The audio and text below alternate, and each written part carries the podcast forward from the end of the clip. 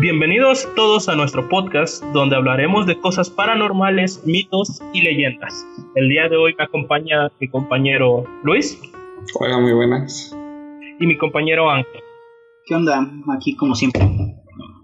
El día de hoy hablaremos un tema muy, muy interesante. El asesino o el carnicero de Plainfield. Ed Gein. ¿Conocen a este vato? ¿Ustedes dos? Así es. Pues, es el. Sí, güey. Bueno, para los que algunos supongo que ya lo conocerán, es básicamente el que se inspiraron para hacer la. Eh, a Leatherface. Ujú. Y ese. Bueno, pues, sí, lo decían, un asesinato. así es. Eh, igual inspiró libros y otras películas. No, no solo a libros, esto ya lo hablaremos más adelante. ¿Tú qué conoces de él? Pues hasta en series lo agarraron de prospecto porque en American Horror Story también hay un asesino en parte de la historia que comparte su... Bueno, está inspirado en este vato, ¿no? Tiene, tiene características así, pues también le gusta hacer cosas con los cuerpos. Ese- el de la serie tenía, por ejemplo, un tazón de caramelos con un cráneo. Estaba hecho de un cráneo. Ok. Y- Ajá, ¿qué más? Ya. No, pues ya, ya, ya continúo. Ok. Ed Gein fue criado a los afueras del pueblo de Plainfield, en el condado de La Cruz, en Wisconsin, Estados Unidos, e hijo de George y Agustina Lark. Jean tuvo una infancia difícil ya que su padre George era una persona poco afectiva con su familia, además de tener grandes problemas en el alcohol y con el dinero. El dinero que ganaba su madre de Jean y el dinero que ganaba él, él se lo iba a gastar en prostitutas y en puro alcohol. Mientras que su madre Agustina poseía fuertes ideales religiosos que la llevaron a despreciar a los hombres y considerar a las mujeres como la fuente del mismo pecado, lo que produjo a Edward Jane y a su hermano Henry Jane a tener una crianza muy estricta en la que se les dis- disciplinaba constantemente y con el que se formó su carácter asocial. Su padre falleció a los 66 años, lo que llevó a los hermanos Jean a buscar trabajo para contribuir en la economía familiar, mientras que su hermano comenzó a desafiar los ideales religiosos de su madre, aunque terminó falleciendo en un incidente de extrañas circunstancias que no se sabe si Edward tuvo que ver, bueno, si Ed tuvo que ver en ese asesinato, ya que días atrás, este, Henry hablaba muy mal de su madre y a Ed no le parecía esto. Entonces no se sabe actualmente o nunca se supo si él tuvo que, que ver algo en ese asesinato o en esa muerte. Posteriormente Agustina Lerck sufrió un paro cardíaco en 1944 que la dejó en cama durante los siguientes 12 meses. Finalizó su vida en 1945, dejando completamente solo a Edward ¿Algo que quieran comentar de, de su niñez? Ah, sí, que su mamá era fanática religiosa y que también tuvo mucho complejo por eso. Sí, eso ya lo mencioné. Ah, ¿tú, Fran? Ah, también que su papá pues también estaba medio loquillo, ¿no? Pues yo creo que es como la mayoría de los hombres en ese tiempo, ¿no? Desperdiciaba su dinero en alcohol y en mujeres. Sí, me Tal vez la época. era algo común. Fue más bien la época. La época. Entonces no, no considero que haya sido este como que muy muy loco, ¿no? Era habitual. Así es. Hablaremos un poco de, de lo que es el descubrimiento, ¿no? Los agentes de la policía que investigaban la desaparición de Berenice Warden, propietaria y dependiente de la ferretería de Plainfield, sospecharon que Ed estaba implicado en el caso. Cuando entraron a su casa encontraron el cuerpo desnudo de Warden colgado de los tobillos, decapitado, abierto del torso y enviscerado. En otros macabros hallazgos encontraron también 10 calaveras a las que les había quitado la parte superior de los tazones y ceniceros, pantallas, lámparas y asientos hechos de piel humana, platos de sopa hechos de calaveras, más calaveras en los postes de su cama, los órganos de Berenice en el refrigerador, un cinturón de pezones humanos y en una caja de zapatos con nueve vulvas y muchos más objetos de partes de cuerpo humanos. Todos estos objetos fueron fotografiados y destruidos. Al ser interrogado, Ed Gein admitió que abría las tumbas de mujeres recientemente fallecidas y robaba los cuerpos llevándolos a su camioneta Ford del 49, a su casa donde curtía las pieles para hacer posiciones o objetos. También admitió haber asesinado a Mary Hogan, una camarera desaparecida desde el 1954. Nunca fue probado ni admitido por el que cometiera canibalismo, pero, sin embargo, encontraron este en algunos sartenes este, algunos pedazos de carnes y todo eso, entonces nunca se supo si en verdad había hecho canibalismo. Como el güey del otro podcast, ¿no? Ajá, más o menos. Pero este vato lo que tiene es que a sus presas, ah, por decirlo así, porque él los consideraba como presas. Este vato pues acechaba sus negocios, o sí, sus negocios, porque había otra persona, otra chica, que este vato quería con ella, le gustaba entre comillas, y este y era dueña de un bar, si no me equivoco. Y eh, Edward siempre este, iba a su casa, bueno, no a su casa, iba al bar y a veces le hacía pláticas, a veces le, le decía que si quería salir con él, pero ella siempre lo negaba. Entonces este vato lo que hacía era estar en su camioneta este, afuera vigilando lo que hacía la, la chica, hasta que un día en la noche eh, se dieron cuenta algunos vecinos de ahí que las luces estaban este, prendidas y pues a ellos se les hacía normal porque en ese pueblo eran como que muy idiotas o sea, vaya literal e-, Ed era una persona que siempre eh, um, era rara entre la comunidad. De hecho Ed se le consideraba una buena persona. Tanto así que muchas veces le daban el trabajo de cuidar a los niños del pueblo y este aceptaba siempre sin ningún problema. De hecho, él hacía muchos trabajos y siempre cobraba barato, por eso es que lo hacían muy fiable. Y de hecho tenía una actitud que lo hacía ver como que muy estúpido o muy tonto. Entonces, pues nunca sospecharon de él. Mantuvo eh, bajo perfil, ¿no? Aparte decían que era este como el rarito, o sea, por ejemplo, las mujeres que lo contrataban, no sí decían que su mirada o su forma de ser como que no les este no les daba confianza no les terminaba de agradar ajá. entonces este vato eh, luego hacía bromas incluso cuando desapareció la, la chava de, del bar eh, hacía bromas de que eh, había estado él con ellas y se reía de una forma como que muy tenebrosa y, siempre y siempre los ojos los hacía hacia arriba, dejándolos en blanco. Era una característica de él. Vaya. y aunque él se riera así, como que eso a, los pobladores hacía, los hacía pensar como si ese güey no tuviera nada que ver. O sea, si a mí tú si tú te ríes así, güey, tus ojos se van en blanco y te ríes así bien malévolo, yo creo que sospecharía de ti primero, ¿no? Pues como mantenía bajo perfil, lo consideraban tonto. Dicen, pues no, este güey, ¿qué va, ¿qué va a hacer, no? Sí, aparte, como ser el raro, en parte igual se puede hacer que simplemente la gente en un punto no tome tanto en cuenta lo que estás diciendo. Porque sea, ah, déjenlo, está como alucinando. Está loquito. Ajá, está loco. Entonces, pues. pues. es que sí, a lo mejor sí pensamos, pero puede ser que ellos este, dijeran, no, pues este eso es una broma, ¿no? Es de mal gusto ya. Ignórenlo. bueno, y también negó haber tenido relaciones sexuales con, los, con las muertas. Mm.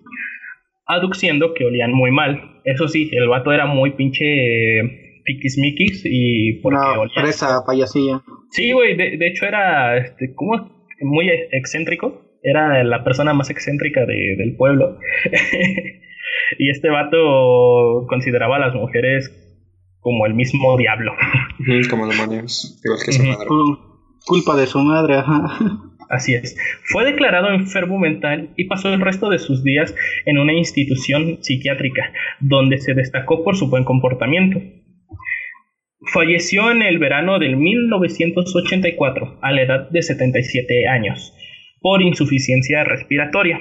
Se cree que su madre, Augusta, eh, se esforzaba en impedir cualquier influencia ajena a la suya sobre sus dos hijos. Fue en parte lo que causó su trastorno mental. Augusta fue el último miembro de la familia cercana de Ed. Esta, como ya lo habíamos dicho, murió en 1945 y Ed selló por algún motivo su habitación. Mientras Ed Jane se encontraba detenido, su casa ardió hasta los cimientos, seguramente a causa de un incendio provocado por su camioneta subastada. El comprador hizo negocios en ella, llevándola de tour por varias ciudades y cobrando por su, su interior que estaba decorado con sangre falsa. Pues hablando más, un poco más complementando toda esta historia que acabo de leer, eh, Ed Jane fue una persona que, que, literalmente, pues sí sufría un trastorno, pero muchos este, médicos del psiquiatra decían que este vato estaba enamorado de, su madre y que tal vez por eso el comportamiento era así con las mujeres. El complejo de Edipo, ¿no? Así es. Eh, este vato en su, en su cuarto, pues como ya lo habíamos dicho, encontraron varias partes eh, o pieles formando ya sea sillones, porque pues, no sé por qué hizo un pinche sillón, a mí me daría asquito sentarme en un sillón con, con caras humanas. Ah, tenía, tenía máscaras. Y aquí vamos. Las máscaras, las realizó porque él en su niñez leía muchísimas revistas de, de, la guerra, de la Segunda Guerra Mundial. Y en una de esas revistas tenía, no recuerdo su nombre, pero era alguien que lo inspiró a hacerse un cambio físico en su cuerpo. O sea, él lo que buscaba era convertirse, entre comillas, en una mujer. Otro trastorno más. Otro trastorno. Por eso es que él hacía las máscaras de sus víctimas y se las ponía para sentirse mujer. O igual usaba las pieles para hacerse como ropa así, como la de la imagen de la, del director, así. ¿Algo que tengan que decir? Ay, bueno, es que no sé si lo tengo que decir más adelante. Eh, a ver, suéltalo.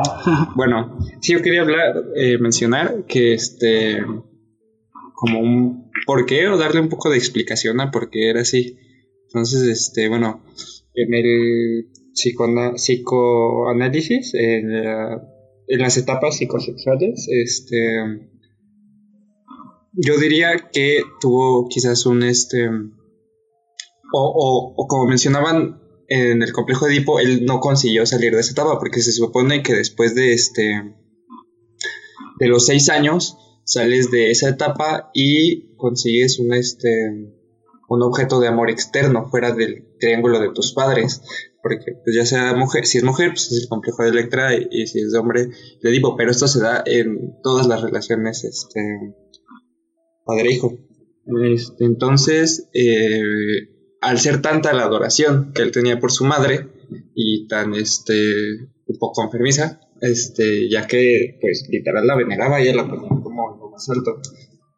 De hecho en su funeral, este, él este, literal lloró como si fuera un niño pequeño, o sea, como hace cuenta que si a un bebé le pegas, pues ah, eso, es una comparación. Entonces, este, tenía una...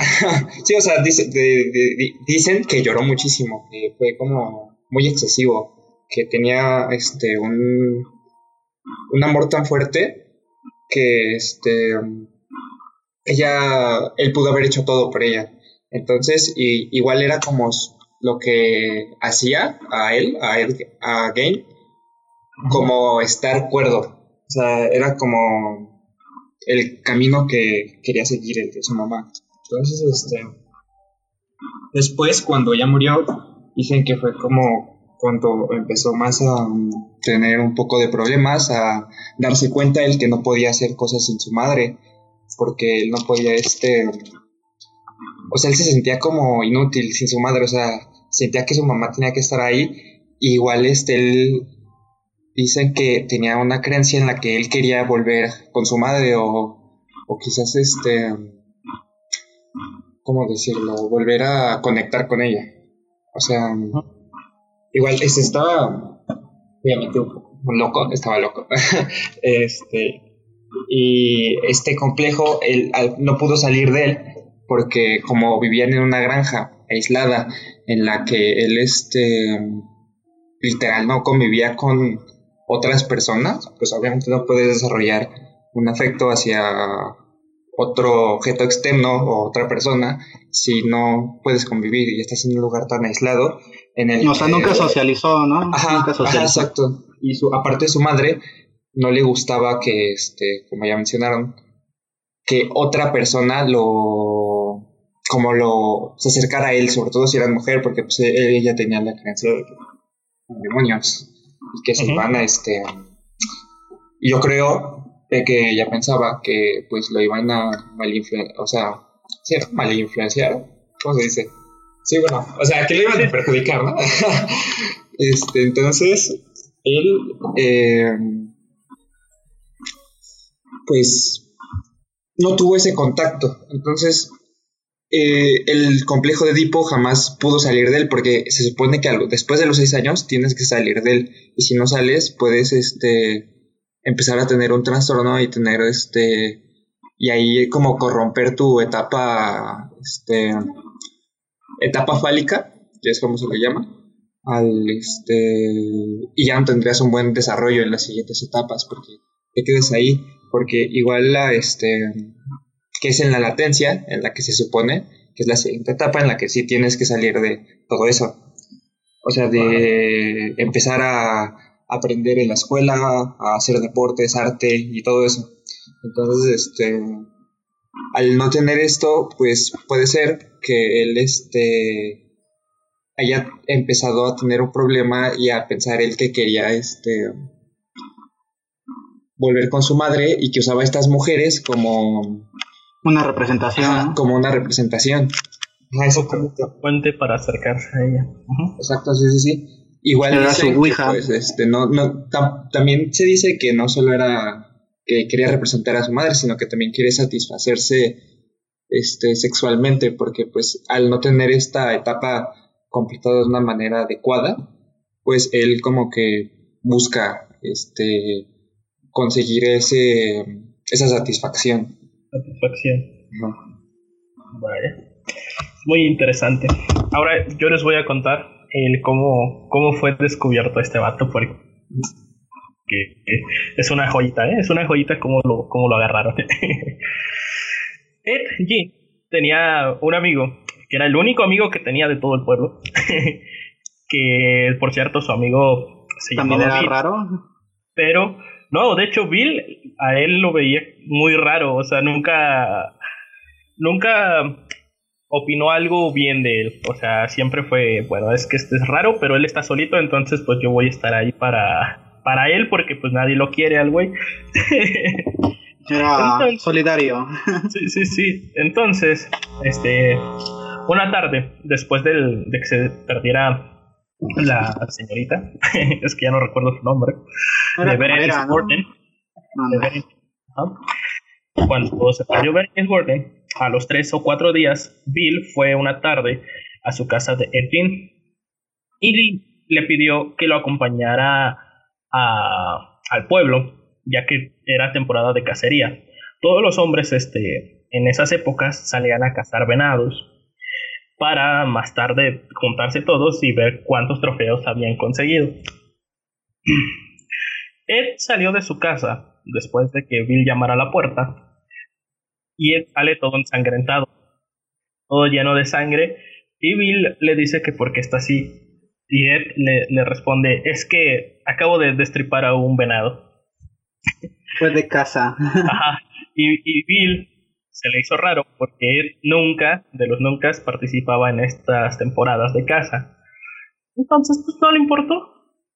Y cuando subieron al carro, eh, justamente iba unos agentes de la policía y los detuvieron. Uno de estos agentes tocó la, ventana del carro y Ed Jean, todo pendejo, porque no hay más, dijo, yo no fui. ya sé que me inculparon, pero yo no fui. Entró en pánico el vato. y literal, el policía o el oficial eh, le dice, ¿tú no fuiste este qué? Y le responde, es que me están acusando de, del asesinato de, de, de, de, Denise. Y el oficial le dice, ¿cuál asesinato? O sea, ¿cómo sabes que fue asesinada? y Ed Jean, pues, literal, se empezó a reír y sus ojos fueron en blanco. Entonces los oficiales pues fueron, pues, era obvio que lo iban a detener porque pues todavía no sabían. les cayó el 20, Sí, o sea, por fin dijeron, no, este güey sí es el, culpable de esto. También creo que la regamos. y aquí hay algo interesante. Hace rato Frank nos comentaba que este lloró mucho en su funeral como un niño chiquito de su madre. Y casualmente, cuando lo detuvieron, él le rogaba a su abogado de la misma manera que cuando su madre murió. Entonces ahí es cuando se percataron de que Ed estaba loco, que estaba fuera de sus cabales. Y, y era tanto, tanto, tanto el, el, ¿cómo se podría decir? El periodismo que querían saber la noticia de este vato, de que por qué, había hecho, que se intentaban infiltrar a su casa y a tomarle muchas fotos para ver si lograban sacar todos los muebles. Este vato, conforme fueron pasando, fue pasando el tiempo, eh, lo llevaron a un manicomio, en este manicomio, bueno, psiquiatra, este, determinaron que él ya estaba listo para salir. Y él todavía en su cínica idiotez decía que él quería salir para explorar todo el mundo, que él quería conocer todo el mundo. Pero eh, aquí volvemos al periodismo. Era tanto el acoso del periodismo hacia el pueblo que el pueblo estaba hartísimo, hartísimo de que les preguntaran a cada rato de Etienne, ya que pues, obviamente los pendejos pues nunca dura, dura, dudaron de él y ya después este ya lo vieron como un maldito psicópata, ¿no?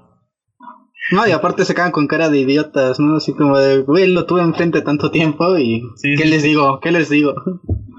Y cuando se enteraron de que Jean estaba listo para salir del psiquiatra, pues literalmente todo el pueblo se opuso.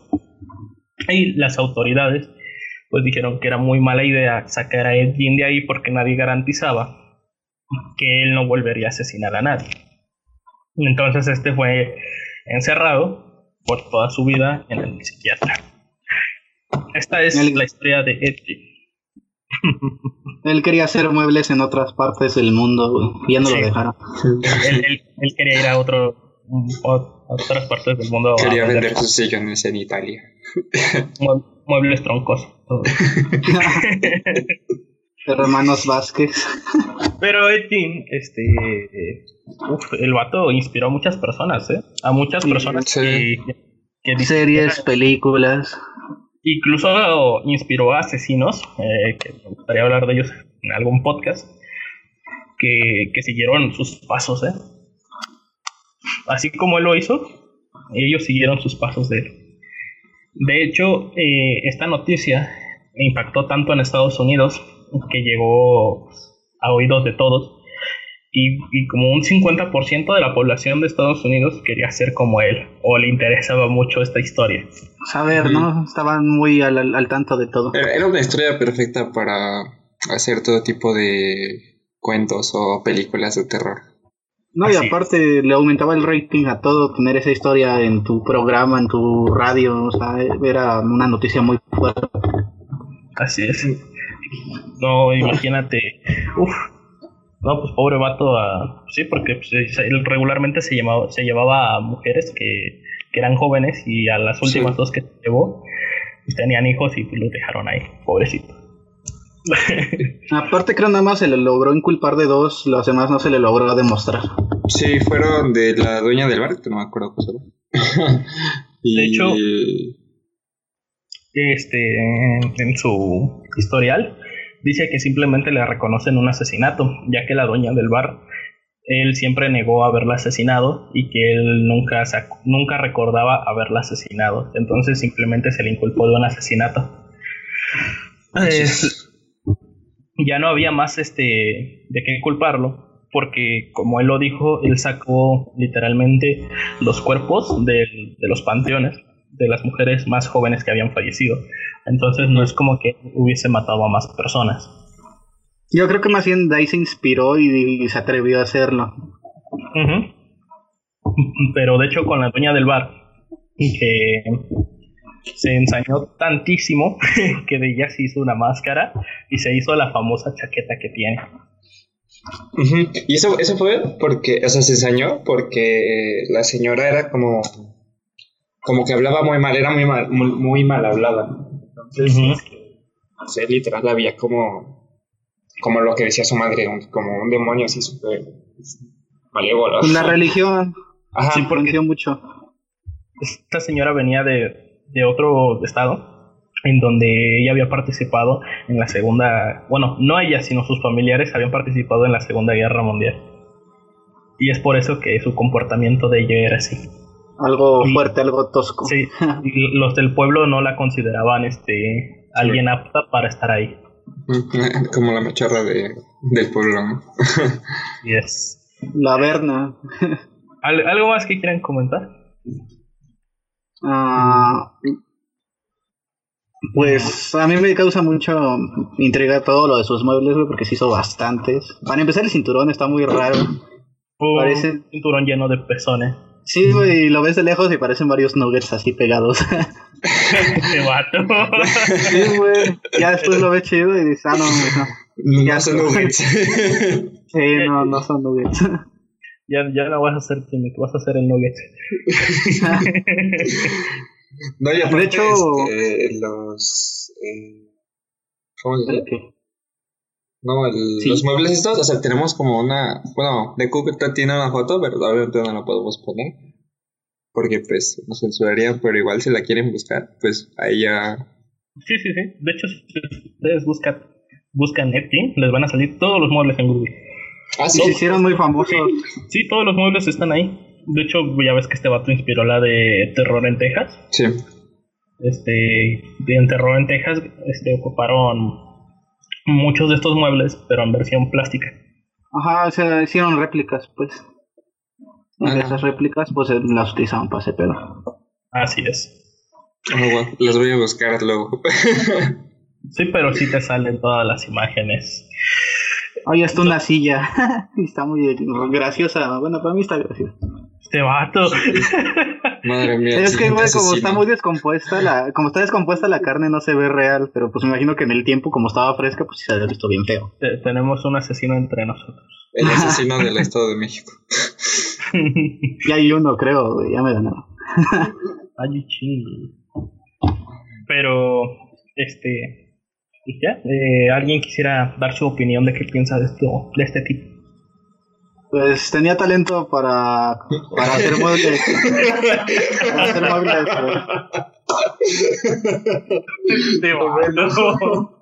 Quizás se equivocó de carrera, ¿ves? Tú hubieras trabajado en la mueblería. Hubiera llegado lejos, ¿eh? Saludos a Cristian. Tal vez pudo haber tenido talento si su mamá no lo hubiera trastornado. hubiera sido buen tapizador de muebles. Yo opino que chingue su madre en América. Sí, yo Claro que sí. sí todos estamos de acuerdo en No tengo pruebas, pero tampoco dudas. Y que el Cruz Azul no va a ganar tampoco. Ah, cámara, ¿qué pasó ahí? todos lo sabemos, amigo. Próximo podcast. ¿Por qué apoyar a un equipo de fútbol? Ándale. Ah, voy a poner las redes sociales igual para que se ganen. Igual yo opino que. Yo opino que este vato, o sea, se pasó de lanza, o sea, porque solo con mujeres. Pues, ¿Te imaginas si hubiera, si hubiera sido como el asesino de Texas? Que ves que ahí era parejo, ¿no? Si no me equivoco. Sí, sí, parejo. Ajá que, ahí se hubiera hecho un, un cinturón de puros este, nepes, güey. pues, güey, o sea, guardaba las vulvas de las mujeres. Cada quien su complejo. Diré mi, este, diría mi maestra de psicología. Cada quien lo que le gusta. No, pues déjalo, feliz con su cinturón. Oh, pues era un decir, vale, Está bien, está bien, está bien. No, está bien, o sea, aquí nadie te juzga. un podcast abierto. Yo quisiera mi tazón de, de cráneo, porque se veía chido en la serie. Pero pues obvio, réplica, ¿no? pues sí. la réplica. Ni modo que agarren uno real, ¿no? No, pues no. Es que te digo, tenía talento para los muebles, para la decoración. ¿Algo que tengas que decir, Frank? Ah, bueno, pues este, nada más eh, que los. por si alguien, alguien gusta o así, ver eh, o buscar los libros de, que se inspiraron fueron este, Psicosis de Alfred eh, Hitchcock. Ajá, La Matanza de Texas de Toby Hopper y El Silencio de los Corderos de Jonathan Demme. O quién sabe cómo se pronuncia, pero si los quieren buscar, igual están muy buenas las tres. Ahí literalmente es casi la misma historia, pero un poco exagerada. Sí, obviamente lo, exageran porque pues en sí es gay parecía como un chico tranquilo, entonces. Sí, obviamente no se iba a delatar a sí mismo en la película, ¿verdad? sí. No, de hecho, pues de la vida real pues sí se delató, ¿no? Sí, de una forma muy absurda. Muy Se mamó la neta. Pero bueno. Saquen la caguama, perros. Ah, este vato. Pero bueno, si les ha gustado este podcast, ya saben que nos pueden seguir en nuestras redes sociales que están apareciendo ahora mismo en pantalla. Y para los que nos estén escuchando en Spotify, pueden buscarnos en Facebook como el Dinosaurio Fantasma, tanto como en YouTube, en, Spotify, iBox, igual, de la misma manera, el Dinosaurio Fantasma. En Instagram nos pueden encontrar como el, guion bajo dino guion, bajo ghost. y bueno, esto ha sido todo de nuestra parte. Nos vemos hasta la próxima. Bye. Hasta luego.